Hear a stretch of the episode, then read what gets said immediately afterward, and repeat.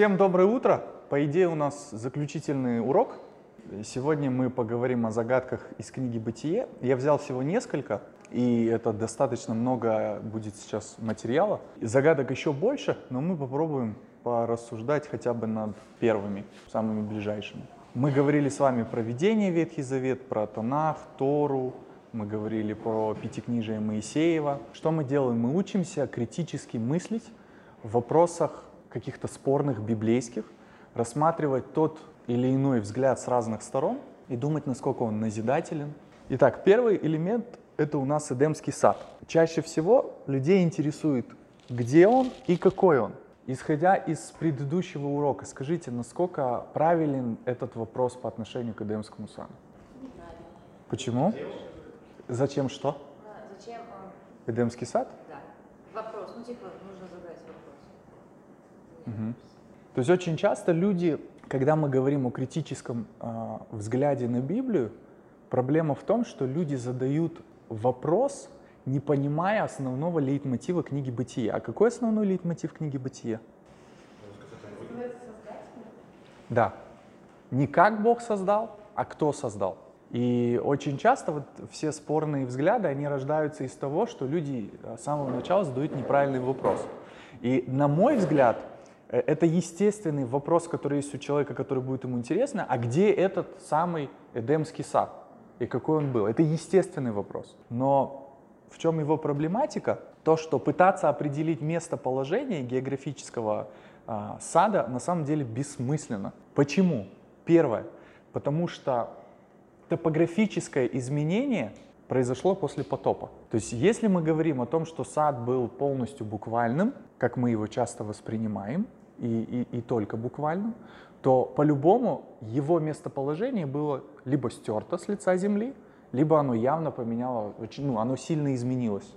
Почему? Потому что был потоп. После потопа земля, условно, мы еще сейчас этого коснемся, она изменилась. И поэтому в послепотопное время использовать карту Земли и пытаться на ней определить, где был Эдемский сад, а есть некие намеки, как его найти, на самом деле бессмысленно. Второе.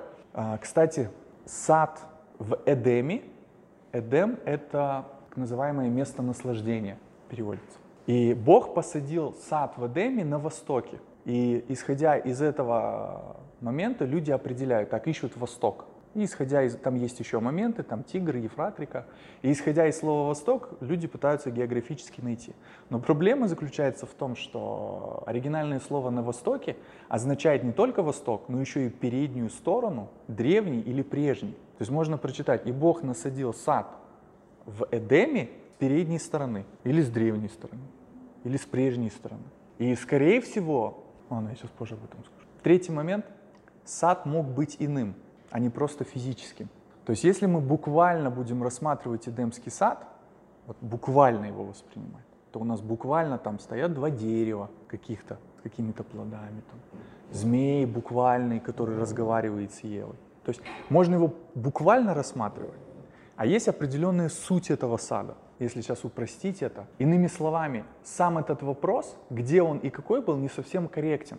Потому что вопрос, что автор «Бытие» мне хочет сказать. Идеи Эдемского сада, идеи деревьев, то есть что автор до меня хочет донести.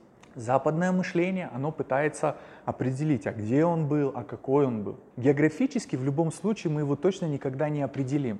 Люди пытаются, люди дают определение разных мест, но так окончательно они никогда все равно не найдут и не докажут, даже если найдут.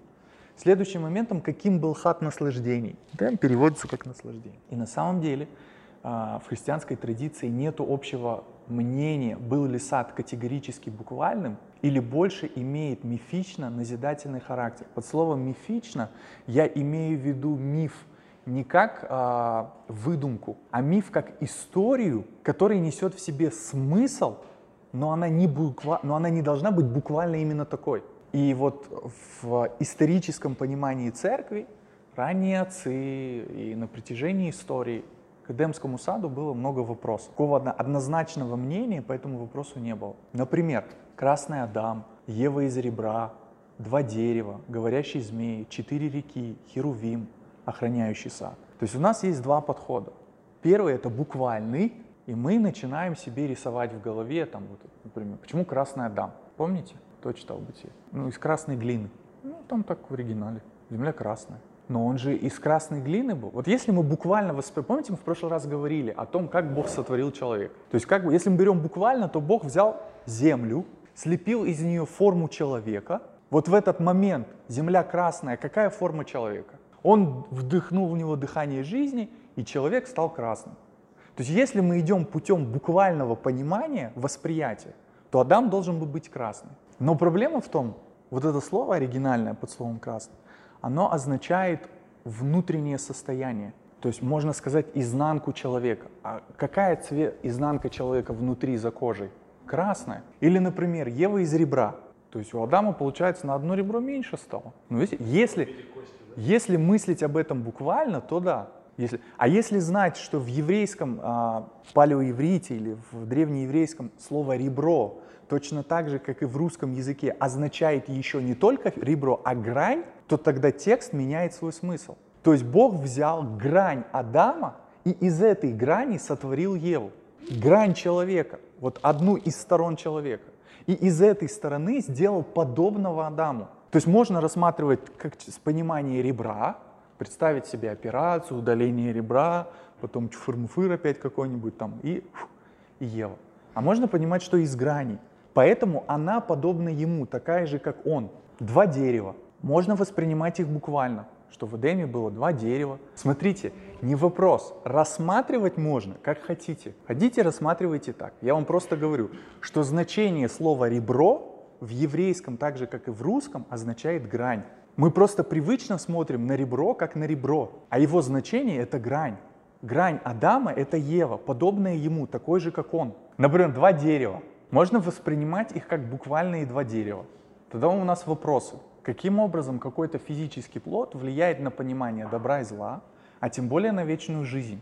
Можно воспринимать буквально. Можно понять ту суть, которая стоит за этой историей. Тут, понимаете, мы еще в, са, в какой? В третий урок, когда мы говорили о еврейском понимании сотворения, то по мнению Раши Бог сотворил все за один день. И потом лишь дальше автор описывает, как, как в этот день все это сотворялось. То есть какая была не, не сколько последовательность, сколько сама суть сотворения. И что это дерево, эти два дерева символизируют в целом для человека? Как вы думаете? Свободную волю. То есть были ли это два дерева, были ли это что угодно. Суть в том, что есть постановление, например, не вкушать. Поменяйте эту историю в любую другую сторону, суть не меняется. Четыре реки, например, вот там Тигр, Ефрат и еще две. Тигр и Ефрат, Ефрат на сегодняшний день существуют. В чем сложность Эдемского сада, что его описание, например, четыре реки, которые исходят из одного источника. Нету рек, которые исходят из одного источника. Четыре направления. Их нету. И даже до сегодняшнего дня Тигр и Ефрат, у них два разных источника. То есть они создают вот это междуречие, которое, ну, которое, а вокруг Месопотамии. Но у них не один источник. И у нас два вопроса. Либо после потопа они изменились, либо Эдемский сад, мир и его устройство, в котором мы живем, и который привычен нам сегодня, явно отличен от жизни до грехопадения и потопа. Эдемский сад — это созданное Богом место, соединяющее духовный и материальный мир. И мне понравилась иллюстрация того, что когда мы подходим к зеркалу, мы видим свое собственное отражение. Это мы, правильно? Это же не кто-то другой, это мы. Но если вы поднимете левую руку, то зеркало покажет правую. То есть вроде бы ты, ты делаешь действие, но оно иное в отражении, которое ты видишь. Вот в мысли христианства и в его спорах, там, и исследованиях вопросов Эдемского сада есть у людей, ну, в целом есть одно только понимание, что Эдемский сад явно вообще жизнь в Эдеме, жизнь человека, оно явно отличалось от того, в чем мы сейчас живем. То, как мы живем. То есть есть большое различие в этом. Оно вроде такое же, но оно иное. И, кстати, четыре реки, то есть можно рассматривать все это буквально, и тогда у нас приблизительно одна картина. И мы теряем порой назидательный характер этих историй. Первая река, по-моему, Гишон, которая текет, э, обтекает долину, где много золота. Символично это означает, то есть река — это стремление. это движение. Они все идут из Эдемского сада. То есть, условно, это четыре направления, в которые человек может направить свою жизнь. Первое — это направить свою жизнь в сторону стяжательства богатства и отдать свою жизнь за достижение богатства. Вторая сторона, я сейчас скорее всего ошибусь, но я суть просто помню. Вторая сторона означает бурление. Вторая река означает бурление. И она символизирует страсть человека к чему-либо. То есть жизнь человека может быть направлена в восполнение своих страстей. Третья река означает почет, власть и почет. И можно направить свою жизнь в эту сторону. Или четвертая река означает способность отдавать, жить ради кого-то, ради чего-то. Можно прочитать об этих четырех реках буквально. И тогда вообще непонятно, зачем оно упоминается. Причем здесь Эдемский сад? Причем здесь река, которая течет, где много золота? Каким это образом касается меня? Что это для меня значит? Для меня это вообще ничего не значит. Тем более после потопа я вообще не знаю, где эти две реки. И нету гарантии, что Тигр и Ефрат — это те же самые реки. Или же после, а, до потопа имеет название этих рек, после потопа, когда вся, все изменилось, люди видят реку и говорят, а будет это Ефрат. Как часто люди делают, если сегодня приехать в, в Америку, насколько я знаю, есть штаты и города, которые имеют русские какие-то названия. И не только там, там, если не ошибаюсь, в Голландии, в других местах. То есть есть названия какие-то вообще библейские, которых там не должно быть. Поэтому Эдемский сад, Бог, который приходит и говорит в саду. Как приходит? Почему так просто? Поэтому Эдемский сад — это определенная загадка. Буквально истолковать ее достаточно сложно, ну не то что сложно, можно, можно просто так ее воспринимать. Но появляются еще куча вопросов. Если мы начинаем смотреть на суть истории, независимо от каких-то ее деталей, а как Бог усыпил, а как Он взял ребро, а почему ребро? То есть будет непонятно, почему, почему ребро, почему не глаз, например, не сердце, именно ребро. Но если понимать, что это грань, то не, ну, если воспринимать это не буквальное ребро, а грань человека, то чуть другая становится картина, которая несет в себе больше назидающего характера. Поэтому Эдемский сад — это определенная загадка. Следующий момент — это проблема цифр в Ветхом Завете, особенно в самом начале.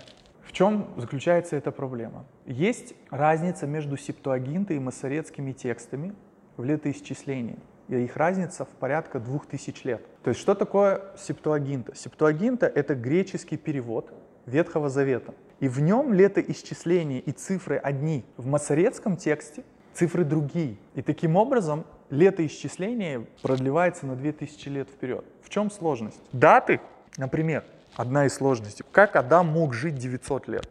Что это такое? Сегодня кто-нибудь живет 900 лет? Кто не живет 900 лет? Смотрите, что я вам говорю. Я не говорю, что мы так должны мыслить. Я говорю о критическом анализе. Дело в том, что дата — это всегда вопрос корректной, корректной интерпретации. Большинство древних языков не имели особенных знаков для обозначения чисел. Например, еврейский, греческий или, или латинский. И на всех этих трех языках есть Библия. Вульгата, Септуагинта и Масорецкий текст. Числа обозначались через буквы. Не 1, 2, 3, 4, как мы привыкли. То есть буквами обозначались цифры. Какое это приносит проблему? На примере изменения палеоеврита и современного иврита, то есть древнеарамейского, где буквы были только гласные и не было согласных. А? Или наоборот? Сейчас не помню. Где были согласные и не было гласных, да. То когда, когда палеоиврит измени, ну, превратился в современный иврит, есть вероятность того, что ряд символов, которые использовали для обозначения чисел, мог измениться в рамках истории. Есть такая вероятность, и от нее ты никуда не избежишь. Например, алиф, которая могла обозначать единицу в древнем тексте, могла уже означать десяток в современном еврейском языке или наоборот. Поэтому жизнь Адама — это некая буквенная запись, которая в изменении языка могла измениться в числовом эквиваленте. Нам просто нужно это учитывать. Когда? Когда критик будет говорить нам, как это люди жили 900 лет. Но этот момент напрямую касается начальных глав бытия, особенно начальных глав бытия, потому что это не касается всех цифр. Хотя все равно к цифрам в Библии большой вопрос, и от этого реально никуда не денешься. То есть, когда мы просто читаем синодальный перевод, для нас это не важно. Когда критик хочет опровергать Библию, он, он, будет, он будет узнавать об этом и будет тыкать нас в это. А как вы говорите, что столько цифр, когда есть вот такая проблема в изменении символов. Следующий момент — это всемирный потоп. Его вопрос заключается в том, это историческое событие или это получающая легенда? У нас есть два взгляда. Либо всемирный потоп был всемирным, либо он был локальным. Аргументы в то, что потоп был всемирным. Ковчег был необходим. То есть если бы потоп был локальным, зачем нужно было строить ковчег? Просто сказал бы Адаму, чтобы Адам шел в другую сторону. А? Адаму я, да, сказал? Размер ковчега. То есть его точное, как, сколько он должен быть в ширину, в длину? 150 метров где-то, на 45 шириной. В ковчеге должны были войти животные, в ковчег должны были войти птицы. То есть если потоп был локальным, зачем Богу направлять их с одной стороны к ковчегу, просто бы отправил их в другую сторону. Следующий, что суд был всеобщим, то есть над всеми людьми. Потоп также был предвестием грядущего суда, который однажды произойдет со всей землей. То есть если рассматривать потоп локальным, то тогда и всеобщий суд невозможно рассматривать глобально. Тогда он тоже должен быть локальным. Все люди потомки Ноя и его семьи. Значит, потоп погубил всех людей. А значит, это было по всей земле. Новый Завет говорит о всемирном потопе. Если потоп не был глобальным, тогда в чем суть обещания Бога, что Он больше так не будет наказывать землю потопом? То есть, если это была просто катастрофа какая-то, зачем Богу обещать, что такого не повторится, когда куча было потопов за это время? Смотрите, мы сейчас рассматриваем аргументы за то, что потоп был глобальным. Потом мы рассмотрим аргументы, что он мог быть локальным. Это будет интересно, попытаться сравнить это в своей голове. Продолжительность потопа. К ней, конечно, есть вопросы, но это, это было достаточно долго. Поэтому глобально так долго наводнения не происходили. Выражение «вся земля». Тут вообще все просто. Написано «вся земля». Ну, значит, все. Раз написано «вся земля», значит «вся земля». Чего вы умничаете? Че, к чему вообще все эти аргументы? Все просто. «Вся земля» значит «вся земля». И заключительный. Вода покрыла горы на 15 метров выше самых высоких гор на 15 локтей, извините. Критические вопросы, которые возникают у людей, которые читают о потопе. Первое. Откуда столько воды? И это ладно. Куда она исчезла? Второй критический вопрос, который возникает у людей. Как поместились все животные в ковчег? Как же рыбы и организмы, которые не могут жить в соленых океанских водах? Вы скажите, самая высокая гора над уровнем моря сегодня? Какая? Сколько? Вы теперь представьте себе весь мир, куда делось столько воды. Хорошо, давайте дальше. Миллионы видов живых существ биологи открывают сегодня все новые и новые виды. Возвращаясь к вопросу, как поместились все животные, мы должны... Хорошо, он взял по одной паре маленьких животных. Но если вы возьмете биологию и посмотрите, сколько сегодня существует живых организмов, вы не денетесь от вопроса, как они все поместились. Это естественный вопрос, который задаст биолог. я вам скажу, что их открывают все больше и больше. А теперь представьте, как они с Австралии все идут. Ве верующий, верующий ответ мы, нам всем в него просто верить. Нам всегда легко сказать, это чудо Бог так сделал. Нас это устраивает. То есть нас всех это устраивает. Но мы думаем о том, как общаться с человеком, которого ответ «Бог так сделал» не устраивает. Для неверующего однозначно для него Бог закрыт. Нет, для него закрыто. Ему не, у него вопрос не к Богу, у него вопрос, как ты веришь, что столько миллионных животных пришли со, со, со всей земли и поместили в 150-метровый ковчег, который разделен был на три части. Снизу для фекалий, туда все сбрасывалось, второе для животных, третье для людей, если я не ошибаюсь. А, еще и запасы еды. И как все эти животные шли со всех концов земли. Следующий момент. Сколько нужно провизии, чтобы всех их кормить? А как, например, насчет, а как насчет, например, капризы животных в пище? Если я не ошибаюсь, куалы едят только-только какую-то одну листву и больше ничего. А? Да. И больше ничего. А сколько у животных есть предпочтений? Хорошо, заключительный критический вопрос. А как выжили растения на всей земле? Или Ной, все, или Ной еще все семена с собой ковчег взял? Смотрите, у нас есть три интересных разночтения. Первое. Потоп был 40 дней или 150? Я знаю по поводу о том, о котором ты говоришь, но текст говорит в одном моменте, что был потоп, 40 дней, а в другом 150 дней. Наша попытка объяснить, что это вода уходила, это одно. Просто человек, который будет читать текст, он скажет, подождите, здесь сказано, что потоп был 40 дней, а здесь сказано, что потоп длился 150 дней. Второй момент. Вода убывала 3 недели или 6 месяцев. Третий момент. Сколько было пар животных? которые вошли в ковчег. В начале, когда Бог говорит, возьми по семь, потом говорит по две, или по одной паре, по одной, по, по, по две или по семь. Так в итоге в ковчег сколько зашло? Если говорил по семь, почему зашло по две или по одной? Зачем говорил по семь? Не дошли. То есть зачем я вам это показываю?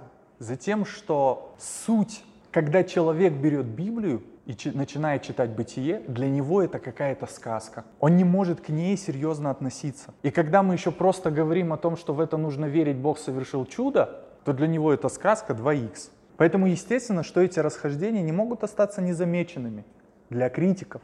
Для верующего человека он даже внимания на это не обращает. Для него вообще по барабану, две зашло, семь зашло. Ему не это важно. Есть что-то другое, что стоит за тем. Вот то же самое, понимаете, с Эдемским садом. Для нас важна сама суть. Что произошло в Эдемском суду? Что означает библейское выражение «и, усили, «и усилилась вода на земле чрезвычайно»?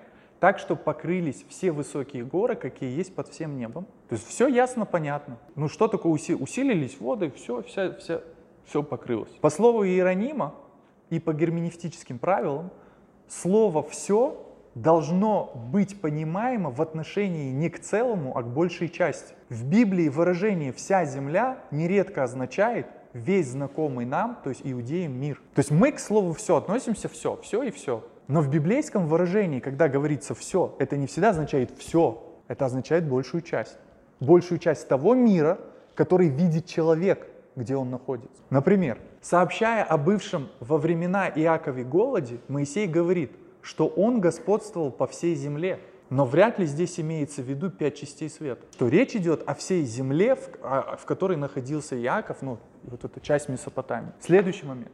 Христос говорил, что царица Савская приходила послушать Соломона от пределов земли. Но царица Савская пришла из Иемена. Это не край земли, не предел земли. Но для иудея та сторона далеко, это предел земли. Когда Лука говорит, что в день Пятидесятницы в Иерусалиме были представители из всякого народа под небесами, вряд ли стоит понимать его так, что японцы, новозеландцы присутствовали в, день, в тот день в Иерусалиме. Таким образом, катастрофа действительно была всемирной но она касалась только мира, который был известен тогдашним людям. Если представить себе одну семью, которая спаслась от потопа, взяв с собой некоторое количество домашних и даже диких животных, то она должна была увидеть, как погиб под водой весь известный им мир. Когда вода улеглась, ее очертания неузнаваемо изменились. И этот новый мир предстояло заново заселить, разводить в нем скот, пахать землю, сажать виноград. Один из таких интересных для меня примеров это дочери Лота. Помните, когда они из Содома сбежали, зачем они напоили и переспали со своим отцом? Конечно, зачем? Отца? Как у них пришла эта мысль? Как вы думаете? Куда они сбежали? Они сбежали в горы и рядом никого нету. А что осталось в, их памяти, когда они убегали? Что никого не осталось, как один из вариантов. И, иначе в их действии нету никакого смысла. Ну типа, зачем тебе отец? Ну спустись с горы, иди, найди там. Люди же еще остались. Но не в их понимании, в их понимании мир был сожжен. Ты представляешь, ты убегаешь,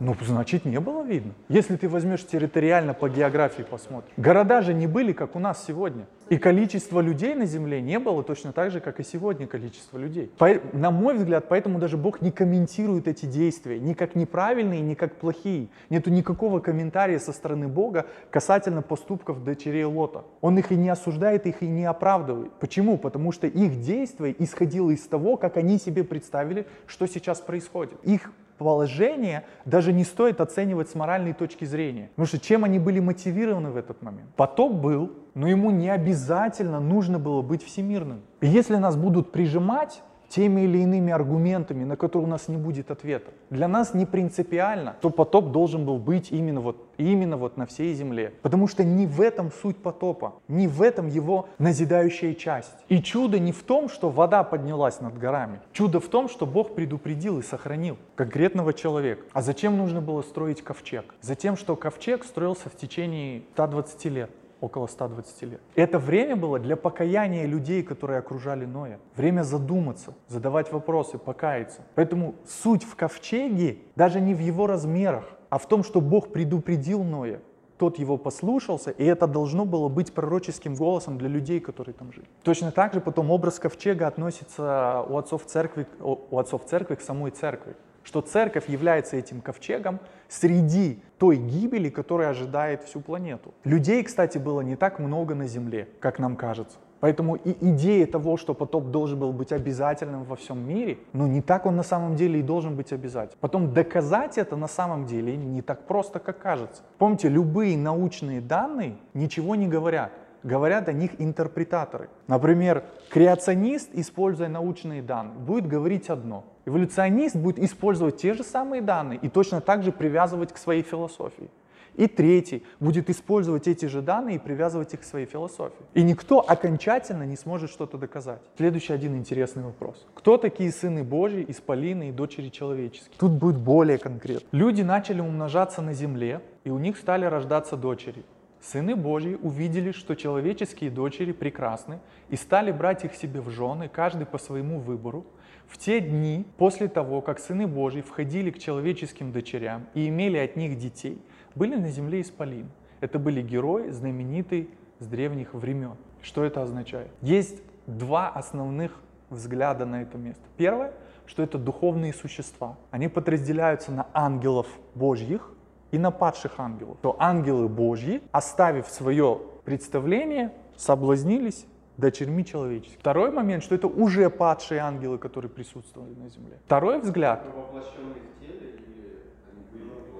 А это вопрос. Потому что именно вопрос исполинов и того, что сыны Божьи входили к дочерям человеческим и рождались исполины, это вопрос, когда Бог говорит, тут нету этого стиха, я его убрал. Он говорит, недолго духу моему быть пренебрегаемым, поэтому останется человеку 120 лет. Вот, это, вот все, что сейчас происходит, все это неправильно, и я все это уничтожу потопом. Но вопрос, кто такие сыны Божьи? И интересно, что на протяжении истории, что большей части раввинистического взгляда, то и у отцов церкви всегда существовали все два эти мнения. Одни смотрели на это так, что это были буквальные духовные какие-то существа, другие, что это люди. Что за люди? Первое это царские особы, второе это потомки Сифа, то есть праведники. Сейчас мы рассмотрим. Исполины. Основное значение корня слова разрушать, не спровергать, в форме ниф, заставить, падать, соблазнять и развращать. Вот этого это слово. Иными словами, это, это название людей, которые были не только очень сильными, то есть гигантами, большими и высокими, но и попирали правду и угнетали слабых. То есть исполины э, в этом контексте это такие плохие существа какие-то еще пока, пока стоит вопрос, пока мы дальше в этом не разобрались. Эти исполины типа появлялись от того, что некие сыны Божьи входили к дочерям человеческим. Таким образом появлялись исполины. Аргументы, что это сыны Божьи, что сыны Божьи это ангелы. Первый аргумент, он со, э, два этих стиха находятся в книге Иова, где говорится об ангелах как о сынах Божьих. Все. Больше нигде в Библии не говорится, что ангелы это сыны Божьи. Второй аргумент, что предание из апокрифов, такая как книга Еноха или книга Юбилеев, например, как раз-таки очень красочно описывает то, что духовные существа, ангелы, спали с дочерьми человеческими, и те рождали им исполинов. Там прям очень четко, ясно об этом написано. И интересно, что эфиопская церковь до, не знаю, сейчас совру, но очень далеко, там условно там, до первого даже тысячелетия, может быть чуть больше, в их каноне книга Еноха, Еноха и книга Юбилеев была частью канонического писания. Поэтому это породило такой спор между, между людьми. Так это были люди или это были ангелы человеческие? Ой, а, ангелы или люди? То есть если рассматривать, что это были ангелы, то у нас есть только эти аргументы и куча проповедников, которые рассказывают красивые истории и теории о том, что это именно ангелы. Возникает куча вопросов. Куча на самом деле вопросов. Как? Это первое. Второе, почему сейчас это невозможно было возможно тогда? Почему тогда сейчас это не происходит? Есть какие-нибудь предположения?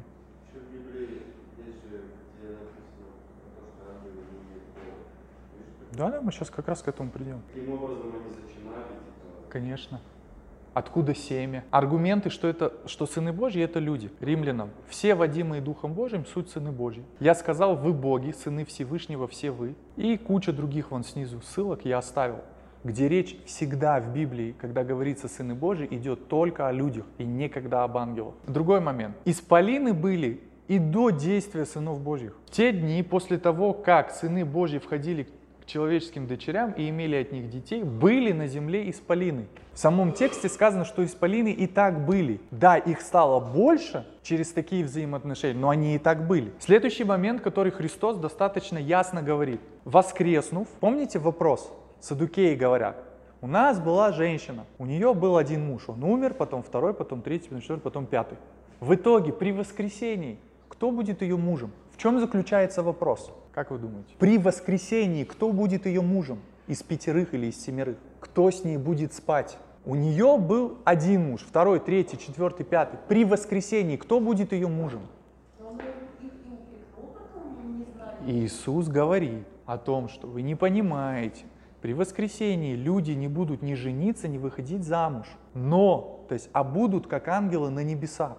То есть Иисус говорит о том, что ангелы, исходя из общего библейского контекста, мы понимаем, что сыны Божьи — это праведные люди. Скорее всего, это поколение Сифа, которые отступили от Бога ради воплощения своих страстей. После смерти Каина, после того, как Каин, точнее, после, не после смерти Каина, после смерти Авеля Ева говорит, рождая Сифа, говорит, вот вместо него. И в дальнейшем мы видим противопоставление семени Каина и семени Сифа. И мы видим, что после того, как Сиф начинает рождать детей, сказано, что тогда люди начали призывать имя Бога. То есть мы видим, что поколение Сифа это было какое-то поколение праведных людей, чтущих Бога или ищущих Его. И больше контекстуально речь идет, потому что это в предыдущей главе, о том, что сыны Божьи это были праведные люди. Но это такой интересный вопрос. Я когда слушаю а, рассказы о том, как ангелы умудрялись оплодотворять э, человеческих женщин, это, ну, это удивительно фантазии человека. Но что мы видим?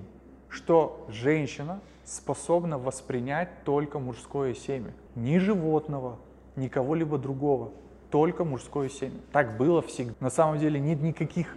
хо- Хотя это интересно, что отцы церкви кто-то буквально рассматривал, что это были ангелы, и я не понимаю почему, на чем они строили свою аргументацию.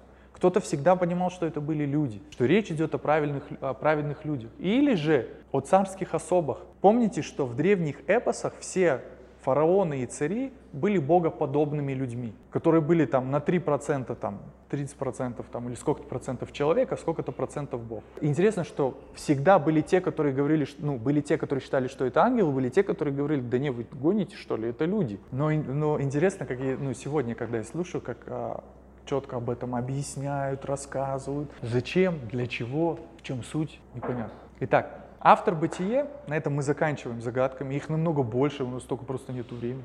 Автор «Бытие» плавно ведет своего читателя с истории сотворения, то есть с масштабной, полномасштабной историей, глобальной историей, до истории избранного израильского народа. 50 глава заканчивается смертью Иакова. Знаете, как воронка. Потихоньку, потихоньку, и все приходит к израильскому народу.